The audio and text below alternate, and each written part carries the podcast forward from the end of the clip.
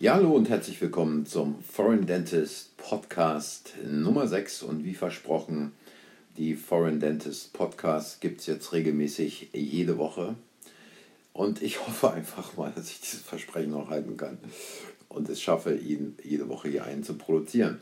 Letzte Woche ging es also darum, mal was anders zu machen, die Dinge mal anders zu tun, als es andere machen. Und äh, da habe ich so ein bisschen was über den Service erzählt. Natürlich ist es so, ähm, dass Service, äh, da kamen so ein paar ganz, ganz kleine Beispiele zum Service, also wo man mal schauen kann, wo man mal nachgucken kann bei anderen, was machen die, was bieten die an, was will man eigentlich selber, was erwartet man selber.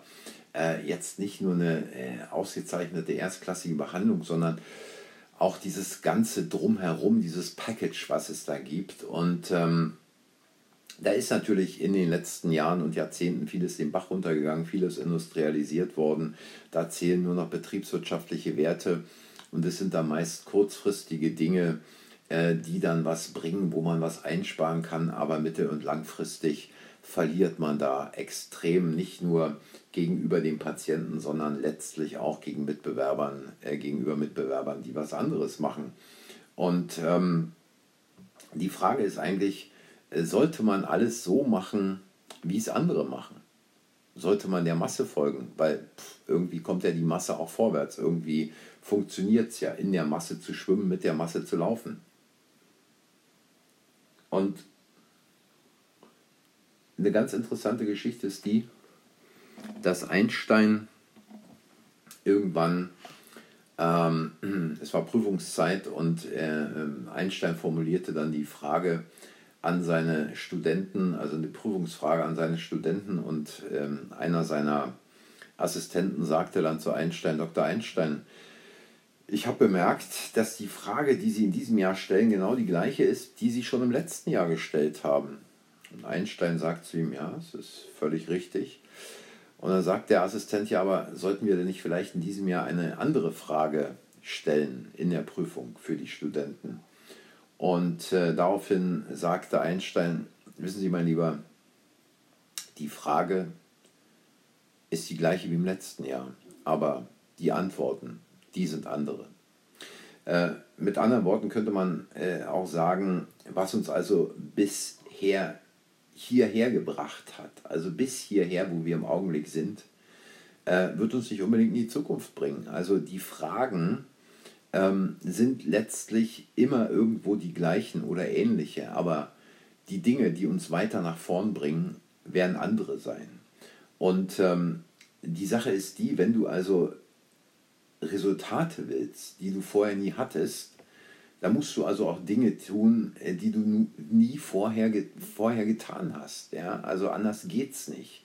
Ähm, und kann es eigentlich jeder irgendwie äh, Dinge zu tun, ähm, die dann letztlich dramatische Resultate liefern, also die wirklich Dinge nach vorne bewegen? Ja, natürlich, ja, aber man sollte dabei nicht vergessen, wenn es eben um Spitzenleistung geht, dann liegt die Mehrheit leider meistens falsch. Ja? Und das bedeutet natürlich letztlich, dass du diese Sache nutzen kannst, um eben das genau zu bekommen, was du willst für deinen beruflichen Erfolg und letztlich auch für deinen privaten Erfolg. Und wenn wir uns einfach mal vorstellen, wenn Leute oder Organisationen oder auch Unternehmen irgendwo an Grenzen kommen und nicht mehr weiterkommen mit ihren Dingen, die sie da machen wollen, ähm, dann ist es so, dass fast alle dazu tendieren, zwei Dinge zu machen. Also entweder machen sie mehr von dem, was sie schon immer getan haben, also mehr desselben, noch mehr desselben, noch, noch, noch, noch, noch mehr desselben. Oder aber sie machen ein, äh, einfach weniger von den gleichen Dingen. Äh, die wenigsten kommen wirklich darauf, äh, dann mal die Dinge komplett anders zu machen. Ja? Und ähm, es sind etwa, es ist so nachgewiesen, etwa 3% der Menschen, die dazu tendieren, wirklich Dinge mal anders zu machen und Dinge anders anzugehen. Und die übrigen 97 Prozent machen einfach weiter wie bisher und bleiben stecken in dem, was sie tun. Und die Frage ist jetzt natürlich, warum ist es so? Warum ist es so, dass 97 Prozent da stecken bleiben und nur 3 Prozent weiterkommen? Und da muss man sich natürlich fragen, was ist letztlich das Ziel, die Aufgabe oder der Zweck des Denkens, des Nachdenkens? Und da ist es ganz klar, dass natürlich das Ziel des Nachdenkens ist, mit dem Nachdenken aufzuhören. Denn ist ganz einfach. Äh, Denken verbraucht eine Menge Energie und wann immer wir nachdenken, machen wir es so, dass wir so kurz wie möglich nachdenken und danach eben auf unseren Autopiloten zurückgehen und unser ganz normales automatisches Programm abspulen. Haben wir schon immer so gemacht und brauchen wir gar nicht was anderes auszuprobieren. Es ist am einfachsten, es so zu machen, wie wir es immer gemacht haben. Und ähm, wahrscheinlich kennt es auch der ein oder andere, der schon mal in unterschiedlichen Praxen oder auch in unterschiedlichen Unternehmen gearbeitet hat. Dann kommt man mit einer neuen äh, Idee oder auch Helferin, die in die Praxis kommen, eine neue äh, Idee vorstellen. Und wo es dann heißt, nee, ja, brauchen wir gar nicht auszuprobieren, viel zu viel Arbeit. Wir haben es schon immer so gemacht und so wie wir es machen, ist gut und es läuft alles. Und das, dieses, dieser Autopilot, dieses wir machen mal einfach so weiter, machen wir also zu 95 Prozent in unserem Leben. Und es ist einfach so, ähm, da kann sich jeder auch mal überlegen, wann er das letzte Mal äh, mit dem Auto auf der Autobahn beispielsweise gefahren ist. Und man fährt und fährt und fährt und plötzlich denkt man, oh, was habe ich eigentlich in den letzten 30 Minuten gemacht? Ähm, die, die Zeit ist ja hier weg, ich habe es gar nicht mitbekommen. Und das ist das Gleiche, wie jetzt vielleicht schon der ein oder andere hier auf Autopilot zuhört ja, und denkt, ja, Mensch, irgendwie läuft es hier und äh, hör mal weiter zu. Also es ist Zeit aufzuwachen und wieder ganz bewusst zuzuhören. Und das Problem ist einfach, wenn das Gehirn denn auf Autopilot arbeitet, dann führt es letztlich zu geistiger Kurzsichtigkeit. Mittlerweile mehrfach nachgewiesen von der Wissenschaft. Und es entwickelt sich einfach so etwas wie ein Tunnelblick. Ja? Und dieser Tunnelblick ähm, ist aber an sich schon ein Problem, ähm, weil letztlich Menschen sich durch diesen Tunnelblick überhaupt nicht im Klaren über die eigene Performance sind, was sie da eigentlich machen, wie sie es machen und so weiter und dass sie auch was anderes machen können. Und deshalb äh, ist es also so, dass viele Menschen wie ein durchschnittlicher Rennfahrer ja, durchs Leben gehen. Also wer schon mal Formel 1 geguckt hat, ähm, da sitzt also jemand dann in so einem Auto drin, weiß ich nicht, 400, 500 PS und fährt und fährt und fährt. Dann guckt er in seinen Rückspiegel und sieht seine Mitbewerber im Rückspiegel und denkt, er sei Erster. Blöd nur, dass er so weit zurückliegt, äh, dass die hinter ihm schon, hinter ihm schon äh, ihn quasi kurz davor sind äh, zu überrunden. Ja? Und er immer noch denkt, er wäre hier der Erste. Es ist halt so, dass Menschen irgendwo in einer Box denken. Und ähm, die, die Grenzen dieser Box, in, innerhalb der wir denken, die sind also gut definiert. Und ähm, diese Grenzen sind letztlich rechtliche Grenzen, technologische Grenzen, physische Grenzen, moralische Grenzen und ähm, die Box, innerhalb der wir, derer wir denken, äh, ist also schon eher eine kleine Box, auch wenn man es nicht vermuten mag. Aber vielleicht ein Beispiel dazu. Ähm, wenn, wenn man also einfach mal zu seinen Freunden sagen würde, Menschenskinder, ist da was, lass uns heute Abend mal was essen, ähm, dann fragt man sich natürlich nach den Optionen, die man da hat. Und ähm, der eine sagt dann, du lass uns mal irgendwie eine Pizza kaufen gehen und der andere sagt, lass uns mal ins Restaurant gehen. Der nächste sagt, nee, komm, lass mal, ruf mal hier irgendeinen so Lieferdienst an, der bringt uns eine Curry oder eine Bratwurst mit Pommes. Oder wir kochen einfach zu Hause. Also alles Mögliche, was da einem einfällt. Und ähm, wenige allerdings würden dann zu ihren Freunden sagen, wisst ihr was, heute Abend was essen, gute Idee, komm, wir fahren mal an die nächste Autobahn, gucken, ob wir da ein totes Reh finden, was wir schön aufs Barbecue legen können, schön knusprig. Ist natürlich für den einen oder anderen jetzt vielleicht ein bisschen verstörend, dieser Gedanke, äh, aber eben nur für uns, ja, weil es genügend Menschen auf der Welt gibt, für die das eine völlig normale Antwort wäre. Und ähm, daran kann man also schon ein bisschen erkennen, wie klein eigentlich letztlich die Box ist innerhalb der äh, wir denken. Ja? Und ähm, ähnlich ist es eben mit dem eigenen Berufsfeld. Ja? Auch hier denkt jeder in seiner eigenen kleinen Box. Und Die Grenzen dieser Box werden allgemein so als Industriestandard bezeichnet. Also quasi äh, Zahnmedizin auch eine Art von Industrie, Medizinindustrie. Ja.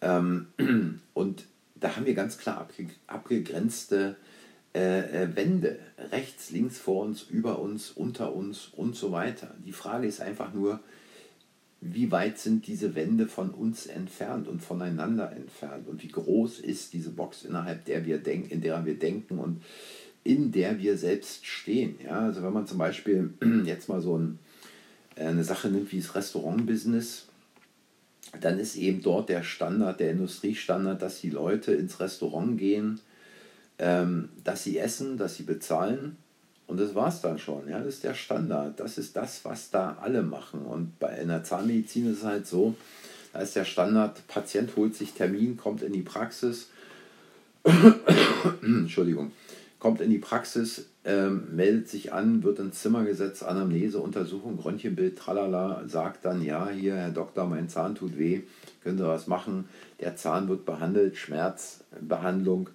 Der Patient wird darauf aufmerksam gemacht, da gibt es dann halt hier noch einen Zahn und da noch einen Zahn und da sollten wir auch was machen, muss ich keinem erklären. Dann lässt er sich vor einen Termin an der Rezeption geben, geht nach Hause und kommt wieder oder nicht. Ähm, oder ein anderer Fall, ähm, kommt ein Patient in die Praxis und sagt, Frau Doktor, ich will weiße Zähne haben. Ja? Und dann auch das gleiche Anamnese, äh, Untersuchung, Bleaching und Patient kriegt dann einen Termin, kommt wieder oder kommt nicht wieder. Also das ist der Standard, was alle machen. Und ähm, das ist halt die Norm. Ähm, aber die Norm, und das sollte man sich auch mal vergegenwärtigen, ist halt die Abkürzung für normal. Und man könnte auch sagen, also wenn du es so machst wie alle, bekommst du eben die Resultate, die alle bekommen. Und das sind eben, da muss man sich nichts vormachen, normale Resultate. Und ich, normale Resultate sind eben keine außergewöhnlichen Resultate. Nichts, wo man sich von den anderen abheben kann. Nichts, wo Patienten sagen würden, oh ja, da muss ich hingehen und da weiß ich noch gar nicht, ob ich da überhaupt einen Termin bekomme das scheint so da abzugehen in dieser Praxis, ähm, dass es scheinbar schwierig ist, einen Termin zu bekommen. Und, und, und, will ich jetzt gar nicht weiter darüber reden. Die Schlüsselfrage besteht einfach darin, wie man sich selber aus dieser kleinen Box, in der man sich befindet, halt rauskicken kann und letztlich dazu kommt, an diesen, an diesen Ort kommt, an diesen wirklich Happy Place kommt, wo die wirklich coolen Innovationen abgehen. Und die Frage ist, wie kann man das machen? Und äh, ich habe lange Zeit, äh, der eine oder andere wird es wissen, sehr lange Zeit in London gelebt. Und ähm, da gab es mal irgendwann äh, die London Taxifahrer, die sich gefragt haben, wir würden hier gerne unser Business ausdehnen, aber ähm, London ist halt eine große, große Stadt, kann man jetzt nicht vergleichen mit Berlin oder mit Hamburg oder mit Köln oder München. Da leben also innerhalb Greater Londons, innerhalb dieses Autobahnrings, äh, äh, so etwa, man weiß es nicht mal, so 10 Millionen Menschen. Und äh, als Taxifahrer muss man halt die Stadt aus dem Kopf kennen. Ja? Muss man wissen, wo ist welche Straße und so weiter und so weiter. Und für einige würde es eben Jahre dauern, wirklich dieses Wissen äh, da um diese, um diese äh, Straßen, um diese Plätze und so weiter in den Kopf zu bekommen. Und ähm, das ist eben ein Problem, wenn man sein Taxigeschäft da in der Stadt äh, vergrößern wollte, schnell vergrößern wollte. Heute gibt es TomTom, also Navigationsgeräte, ist noch was anderes. Und da haben sich also die Taxifahrer die Frage gestellt, wie können sie also das Geschäft schnell erweitern und äh, wie können wir also Taxifahrer einstellen, damit quasi mehr, wir mehr Taxis auf die Straße bekommen. Und ähm, die Idee war letztlich die, dass sie sich gesagt haben, okay, wir machen zwei verschiedene Arten von Taxis. Das eine ist das ganz normale Taxi und hat ein ganz normales Schild und das andere wird eben ein großes Schild oben auf dem Dach haben, wo drauf steht, der Fahrer dieses Fahrzeugs hat keine Ahnung von nichts über die City of London, aber er liebt es, von dir die Richtung gesagt zu bekommen.